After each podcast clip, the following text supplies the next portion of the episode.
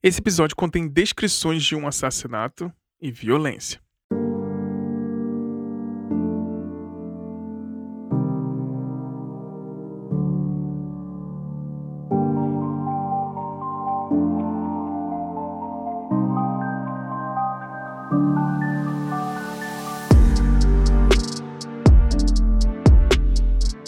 Run DMC foi uma das bandas mais importantes da história do hip hop.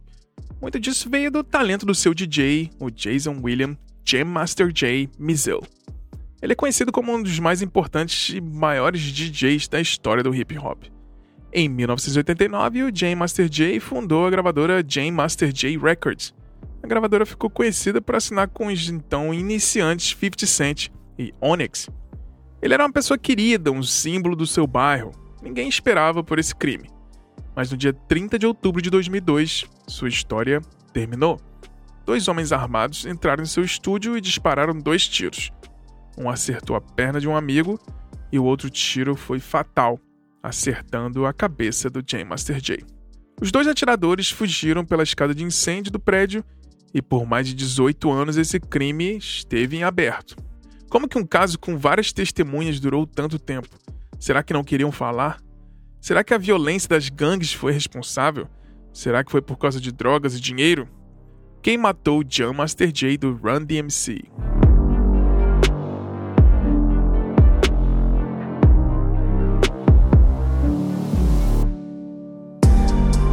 Bom dia, boa tarde, boa noite, sejam bem-vindos e bem-vindas a mais um áudio documentário aqui do Silêncio no Estúdio. Eu sou o Bruno Léo Ribeiro e vou contar mais essa história para vocês. No áudio documentário de hoje, quem matou John Master J do Run DMC. Um mistério que ficou em aberto aí por mais de 18 anos e terminou com a carreira e a vida do genial John Master J, o DJ do famoso grupo de hip hop Run DMC. Os áudios documentários aqui no Silêncio no Estúdio são esses episódios em formato de storytelling que a gente conta alguns enigmas, tragédias e mistérios no mundo da música. Já falamos sobre a morte da Dimebag Darrell, guitarrista do Pantera, sobre o voo dos Mamonas Assassinas, sobre o sumiço do Rich Edwards do Manic Street Preachers e entre vários outros. Para conhecer um pouco mais do nosso trabalho, nos acompanhe no silencionostudio.com.br e nas nossas redes sociais no Instagram e no Twitter no arroba Silêncio Podcast. Bem, aguarde a vinhetinha que eu volto já já contando essa história sobre gangues de Nova York, hip hop, carreira assassinato e investigação. Até daqui a pouco e um bom episódio para você.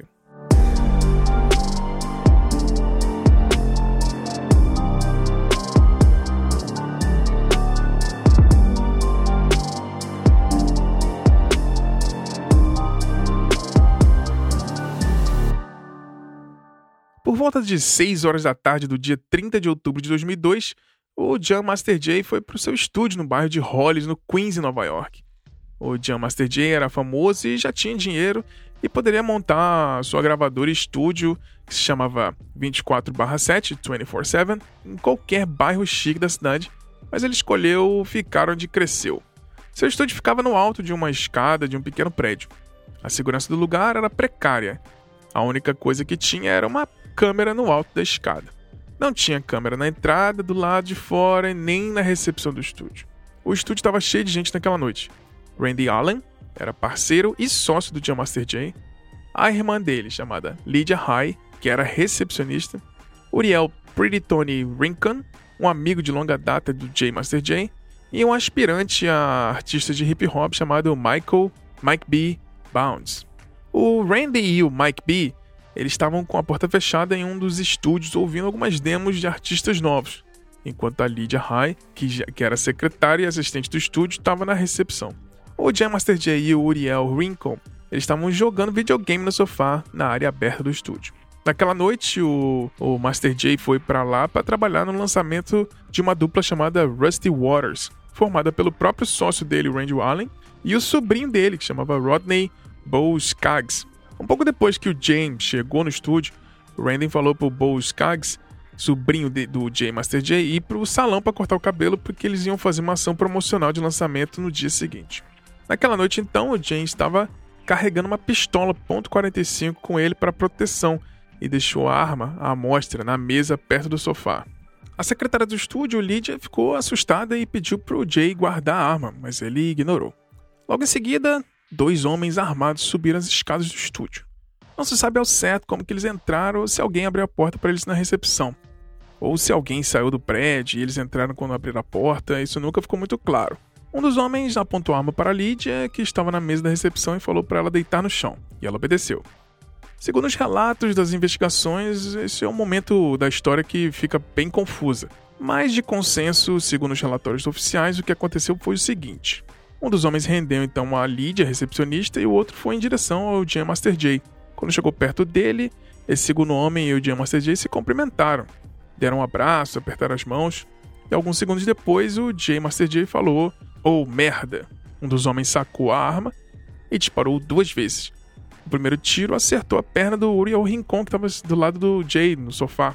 E o segundo tiro acertou o Jay na cabeça.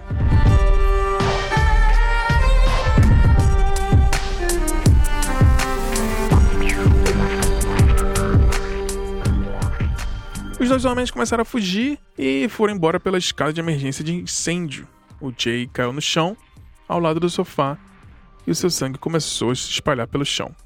O J Master J morre no seu próprio estúdio, por volta de sete e meia da noite, daquele dia de 30 de outubro de 2002.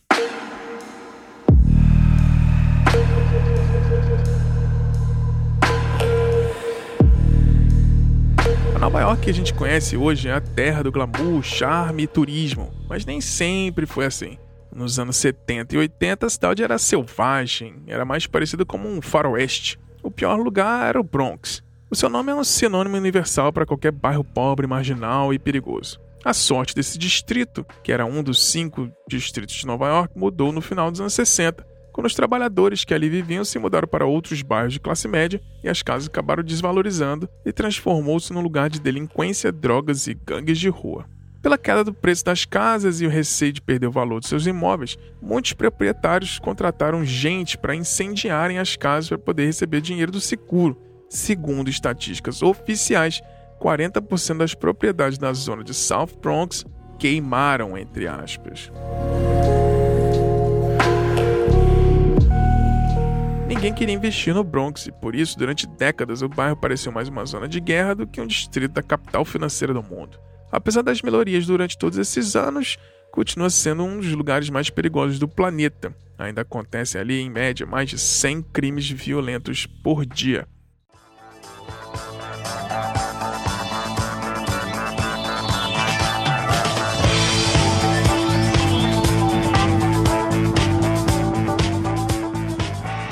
Agora vou jogar aqui uma referência de um filme super cult de 1979 chamado The Warriors, também conhecido no Brasil como Os Selvagens da Noite.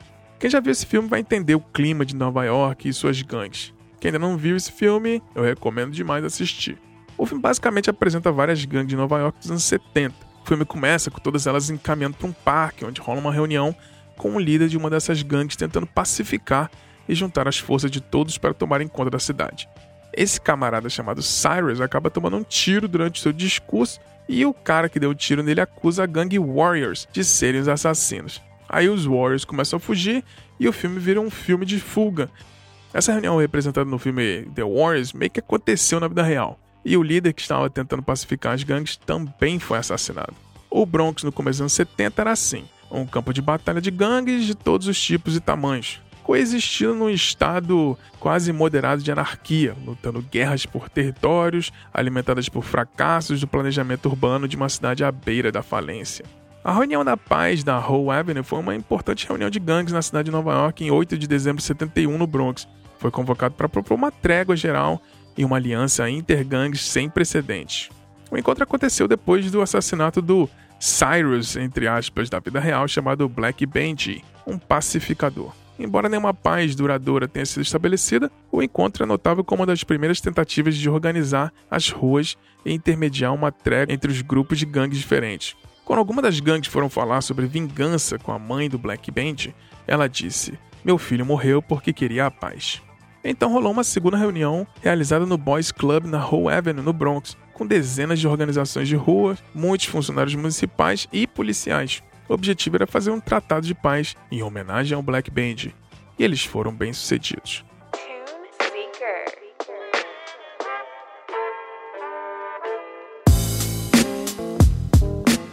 Com essa traga das gangues, festas e movimentos underground surgiram. O mais importante tenha sido o hip hop que começou a se formar no Bronx. O hip hop se concentrava em festas de casas, eventos em festas do bairro, realizadas ao ar livre. O hip hop veio como um poderoso meio de se protestar contra o impacto das instituições sobre as minorias, particularmente contra a polícia e as prisões. Historicamente, o hip hop surgiu das ruínas de um South Bronx pós-industrial, como uma forma de expressão da juventude negra e latina, e que o discurso público e político era bem forte. Em agosto de 73, o DJ jamaicano Clive Herc Campbell foi DJ numa festa de volta às aulas da sua irmã usando uma mixer alternando entre dois toca-discos. E ali muitos falam que foi o nascimento do hip hop. Um segundo elemento musical fundamental na música do hip hop é o MC. O MC ou rapper é o canto rítmico falado de rimas e jogos de palavra. Esse estilo falado foi influenciado pelos estilos afro-americanos de capping, uma performance que homens tentavam superar uns aos outros numa batalha, em disputa de originalidade da sua língua e tentar ganhar o apoio dos ouvintes. O papel do MC era originalmente um mestre de cerimônia. O MC apresentava e o DJ tentava animar o público com música. Os MCs também contavam piadas para animar a multidão. Com o tempo, esse papel introdutório se desenvolveu em sessões mais longas de jogos de palavras, falas e rimas, que acabou se tornando rap. Em 79, o hip hop então se tornou um gênero muito popular. Com a arte do grafite, o rap, o DJ e os b-boys, o hip hop se tornou um movimento cultural dominante nas comunidades urbanas povoadas por minorias nas décadas de 80.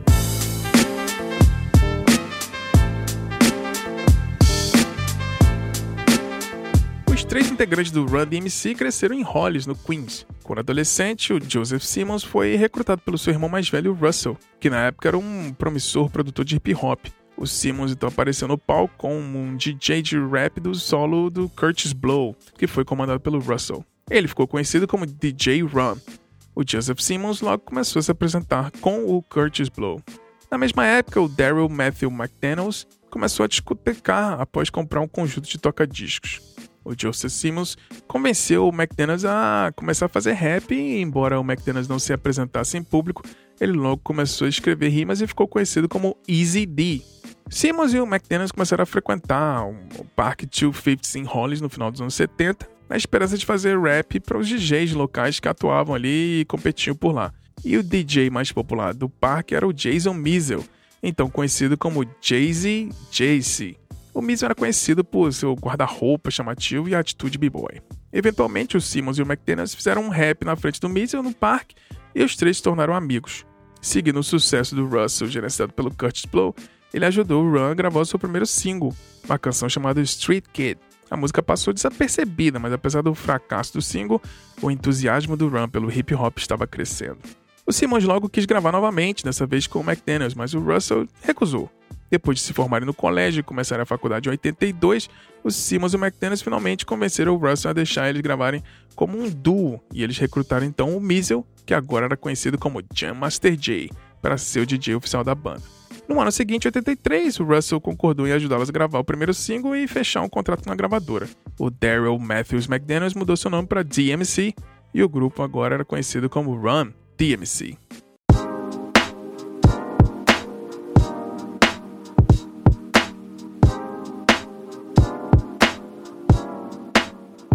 Run DMC mudou toda a estética da música na cultura hip hop. Os rappers da velha escola, como Africa Bambata, Grandmaster Flash, se vestiam com trajes vistosos que eram atribuídos a artistas até do glam rock e disco da época. É, calça de couro, camisa aberta, mostrando peito, luvas de chapéu, botas de couro e etc. O Run DMC ignorou esses aspectos mais glens da moda do hip hop e incorporaram um senso mais urbano no estilo, como chapéu, jaqueta de couro e tênis Adidas desamarrado.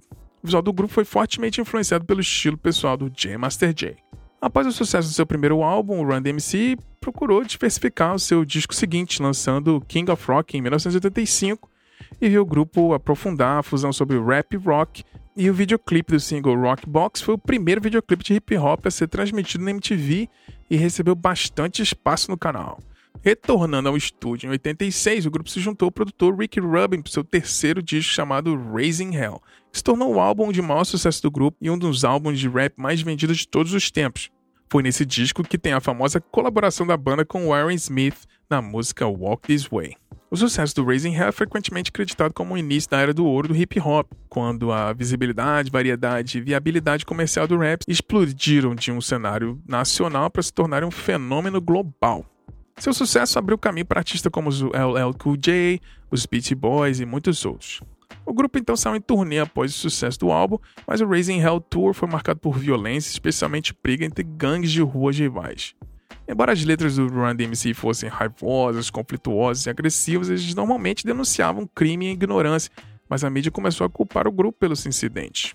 Em 87, na sequência do Raising Hell Tour, o Run DMC embarcou no Together Forever Tour com os Beastie Boys. Depois de passar 87 uma turnê de apoio pelo Raising Hell, Run DMC lançou Tougher Than Letter em 88. Apesar de não vender tão bem quanto seu antecessor, o álbum teve vários singles fortes, incluindo as músicas Run's House, Beast the Rhyme e Mary Mary. Em meio aos tempos de mudança e vendas em queda, o Run DMC lançou Black From Hell em 1990. O álbum foi o mais criticado da sua carreira, enquanto o grupo tentava se recriar musicalmente. Recuperando-se do primeiro gosto do fracasso, os problemas pessoais começaram a surgir. O McDaniels, que bebia muito nos últimos anos, estava perdendo o controle para o alcoolismo. O Jay se envolveu em um acidente de carro e quase perdeu sua vida e também sobreviveu a dois ferimentos à bala após um incidente em 1990. Em 91, Simmons foi acusado de estuprar uma estudante universitária em Ohio, embora as acusações tenham sido retiradas posteriormente. Com tanto caos pessoal e incertezas profissionais, os membros se voltaram para a fé para tentar firmar suas vidas. O Simmons e o McDaniel se juntaram à igreja, com o Run se tornando especialmente dedicado após seus problemas jurídicos e de finanças.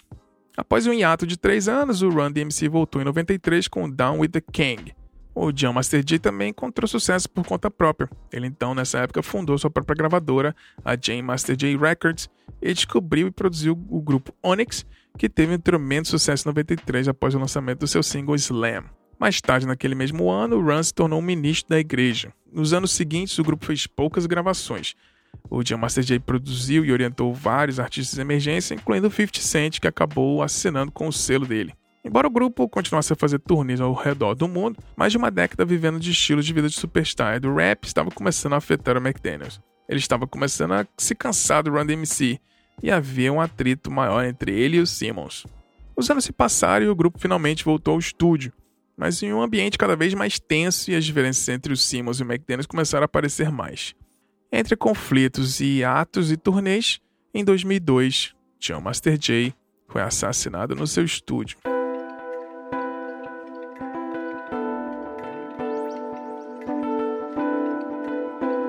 O John Mitchell John Master J nasceu no Brooklyn em 21 de janeiro de 65 Jason Mizell cresceu tocando baixo, guitarra e bateria em várias bandas antes de descobrir os toca-discos quando tinha 13 anos, depois que sua família mudou para Hollis, no Queens. Ele entendeu rapidamente a arte de brincar com turntable, graças à sua experiência musical, e logo estava dando pequenas festas pela área.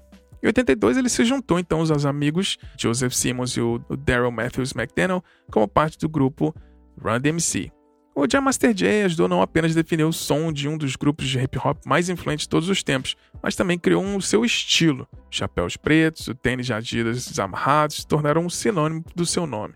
Embora não seja o DJ mais chamativo, o Jam Master Jay logo se tornou um dos mais reconhecíveis e visíveis graças às suas batidas fortes que, que serviam como complemento perfeito para a perfeição do Run DMC. Apesar do primeiro disco homônimo de 84 e o King of Rock em 85 ajudarem a solidificar Run DMC como um dos grupos de hip hop mais inovadores da época, foi com Raising Hell de 86 que a banda explodiu para o mundo.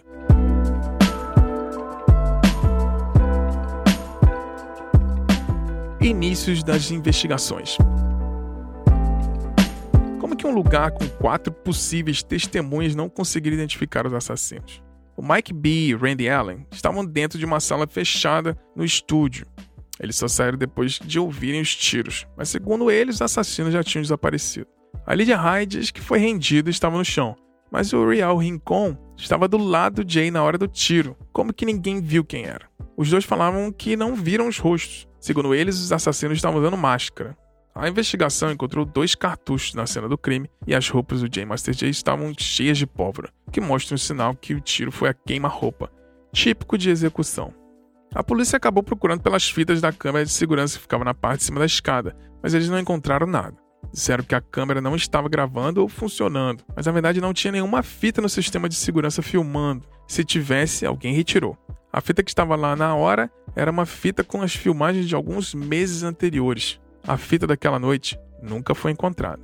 Mas antes de mais nada, a gente tem que perguntar como que eles entraram no prédio. Na recepção tinha um botão que abria a porta lá embaixo e a recepcionista Lydia High afirma que não apertou o botão. Mas alguém pode ter saído do prédio, abriu a porta, os assassinos entraram de carona, ou eles entraram junto com alguém, isso nunca ficou claro. No dia seguinte da investigação, a polícia conversou com todo mundo das redondezas e as pessoas que estavam no estúdio. Nenhuma informação. A descrição que eles tinham era que era um afro-americano que estava de chapéu, pesando por volta de 80 quilos e 1,80m de altura, uma descrição bem genérica. O Jay era admirado por muita gente. No dia seguinte, celebridades e amigos visitaram o estúdio para prestarem homenagem. No dia do seu enterro, milhares de pessoas apareceram. Mas o que não se conseguia entender eram os motivos da sua morte.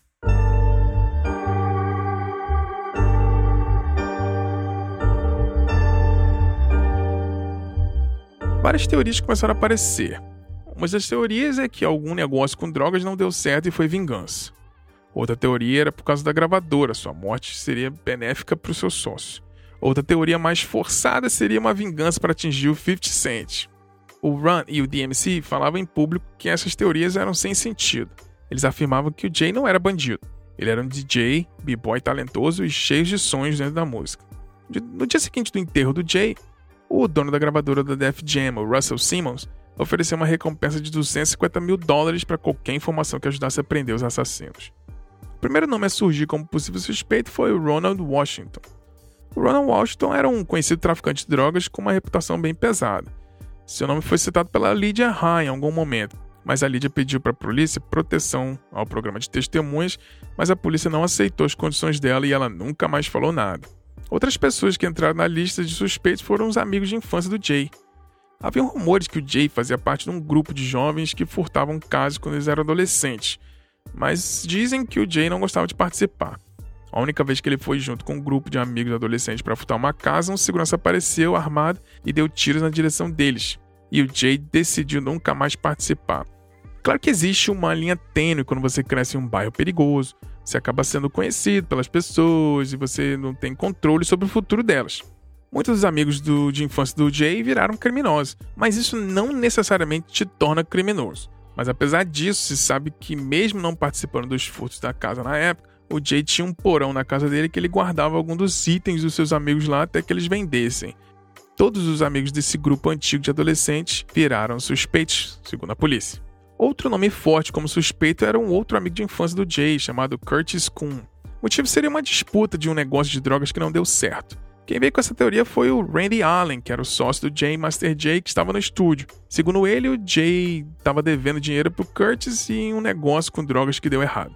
Mas nas investigações descobriu que esse problema entre os dois tinha sido há mais de 10 anos, e o Curtis disse que o Jay não devia mais dinheiro para ele há vários anos. A verdade é que eles tinham um conflito ali quando mais novos, mas eles já não se falavam há vários anos. Então Curtis Kuhn foi descartado pela polícia. Outro suspeito era o próprio sócio do Jay, o Randy Allen. O Randy e o Jay eram amigos desde criança. Inclusive fizeram parte do grupo de adolescentes que furtavam as casas. Desde que eles viraram sócios no estúdio, o Randy estava cada vez mais financeiramente dependente do Jay. Rumores de bastidores diziam que ele estava roubando dinheiro do Jay escondido. O outro rumor é que o Jay estava pensando em desfazer a sociedade e por esse motivo o Randy teria mandado matar o Jay para não ser tirado do negócio. E o outro rumor é que ele tinha uma conta no banco em conjunto com o Jay Master Jay e ele teria sacado todo o dinheiro no dia seguinte da morte do Jay. Ele negou tudo, mas o comportamento do Randy depois da morte do Jay só aumentou as suspeitas. No dia seguinte da morte do Jay, Randy buscou o sobrinho do Jay Master Jay que estavam produzindo no dia anterior lá no estúdio e levou ele para Nova Jersey para tal da ação promocional que eles estavam planejando. A mãe do Jay ficou furiosa com a situação e entrou em contato com o Randy falando para ele voltar imediatamente com o sobrinho do Jay, senão ela iria ligar para a polícia denunciando um sequestro. Além disso tudo, ele não falou com a família do Jay, nunca ligou para a mãe dele e nem queria ajudar nas investigações mas nenhuma prova foi encontrada. A conta no banco nunca foi limpa e nunca teve nenhum saque, e nunca acharam nada sobre Randy.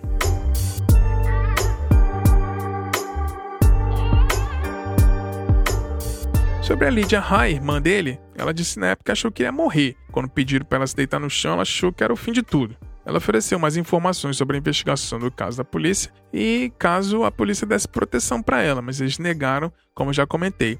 A polícia fez descaso, eles não tinham qualquer empatia ou conexões com informantes da região. Eles tinham uma má reputação com a comunidade no Queens. E a falta de proteção da Lídia, que era a única testemunha ocular importante no caso, foi um outro erro. Segundo alguns jornalistas, a polícia disse que eles estavam sem verba para o programa de proteção.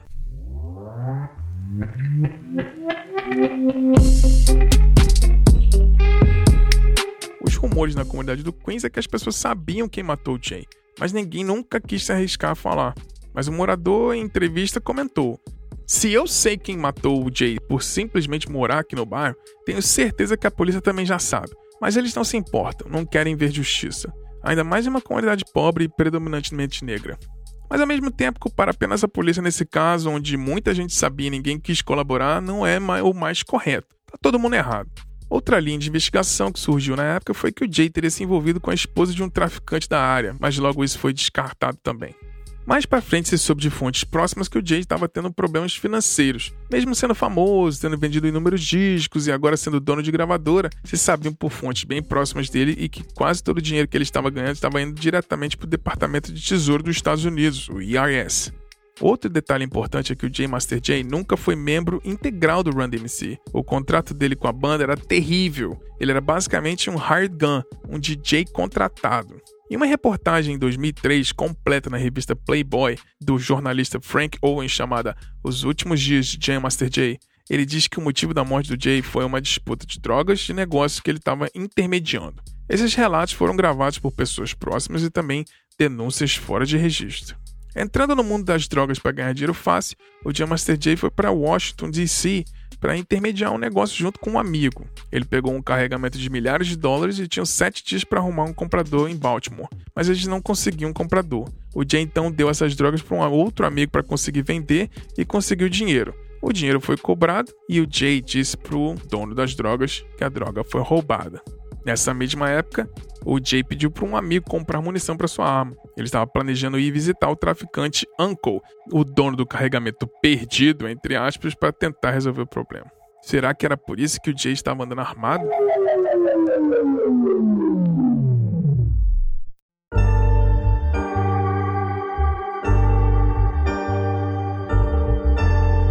Depois que o caso voltou a ser reaberto só em 2018, ficando aí 16 anos parado, a acusação acabou apontando Ronald Washington e o Carl Jordan Jr. como assassinos.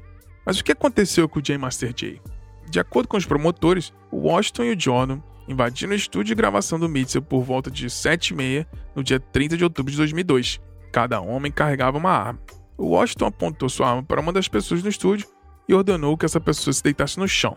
O Jordan foi até o Jam Master Jay, apontou sua arma e disparou dois tiros a queima-roupa. Um tiro atingiu Jam Master Jay na cabeça e o outro tiro atingiu Rincon na perna, dizem os promotores. Mas por que o Jordan e o Washington supostamente mataram o Jam Master Jay? Os promotores federais afirmam que o Jam Master Jay estava envolvido no transporte de quilos de cocaína para a área da cidade de Nova York entre 96 e 2002, o John Master Jay supostamente obteve cerca de 10 quilos em consignação de um fornecedor do meio oeste em julho de 2002. O Washington e o Jordan e outros comparsas deveriam cuidar da distribuição em Maryland, em Baltimore. Mas houve uma disputa entre o Washington e um desses comparsas que fez o J Master Jay decidir tirar o Washington do acordo. Após esse desacordo, então o Washington e o Jordan conspiraram para matar o J Master Jay. Por que, que demorou 18 anos? A polícia disse em conferência, abre aspas, começamos a investigar esse caso há muito tempo, no início dos anos 2000, mas haviam muitos desafios nesse caso. Eles não ofereceram mais detalhes sobre as dificuldades. Os promotores disseram então que haviam três testemunhas diferentes que o Jordan se esforçou para silenciar por meio de ameaças e coerção, alegando que ele também convocou outros para fazer isso em seu nome. E quando Washington foi então preso por um caso de um roubo volta de 2007, outra testemunha disse à autoridade que ele tentou intimidar as testemunhas a impedi-las a, a cooperar com o caso. Na acusação de Jordan, o advogado de defesa dele disse que o Jordan estava entrando em um argumento de inocência de todas as acusações. Se eles forem considerados culpados, cada um deles pode pegar no mínimo de 20 anos ao máximo de vida na prisão ou até mesmo pena de morte. Em um comunicado publicado pelo Run DMC no Twitter e a família do Jam Master Jay, eles disseram: Ao ouvir essa notícia, ficamos com uma mistura de emoções. Esperamos sinceramente que essas acusações sejam um passo sólido à direção à justiça pelo assassinato do Jam Master Jay. Apesar de todas as tragédias que vimos somente nesse ano, nós nos confortamos como família, nossa fé e a capacidade do tempo de curar a todos. Só podemos esperar que essa notícia traga consequência para as injustiças dos negros nos Estados Unidos. O Daryl McDaniels do Run DMC diz que a notícia trouxe dor pelo assassinato do Mitchell, mas também um alívio, e ele disse: Embora as últimas notícias abram muitas memórias dolorosas, estou aliviado em saber que dois suspeitos foram presos e acusados do assassinato do meu amigo J. Master J. Foram 18 anos difíceis de não ter ele por perto, sabendo que os assassinos já estavam por aí andando.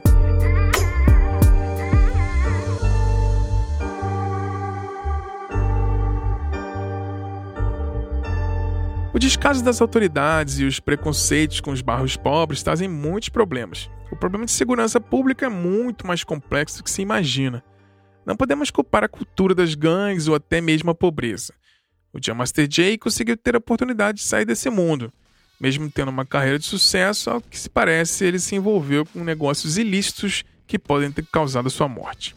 2020 foi um ano em que o movimento do Black Lives Matter ganhou mais repercussão em todo o mundo. As relações entre cor de pele e a polícia são assuntos importantes para a gente evoluir. O hip hop veio da pacificação das gangues dos bairros mais pobres de Nova York e foi evoluindo. A vida é cheia de nuances e com certeza esse caso é um bom exemplo disso. E que as famílias de todos envolvidos em qualquer caso de injustiça consigam ter um pouco mais de alívio.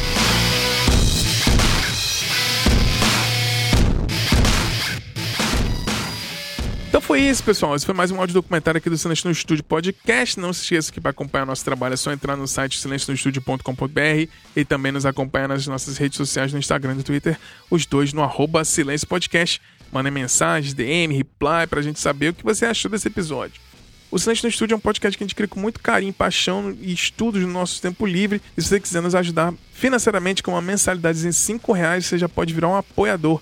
Basta entrar no nosso site no silencionostudio.com.br, clicar no menu Apoie para saber todas as contrapartidas, como por exemplo receber uma newsletter exclusiva semanal com novidades e dicas no mundo da música, como se fosse um episódio extra em formato de e-mail toda semana. Bem, eu vou ficando por aqui. Espero que você tenha uma semana maravilhosa. Nos falamos na semana que vem com um novo episódio. Um grande beijo, um grande abraço. Valeu!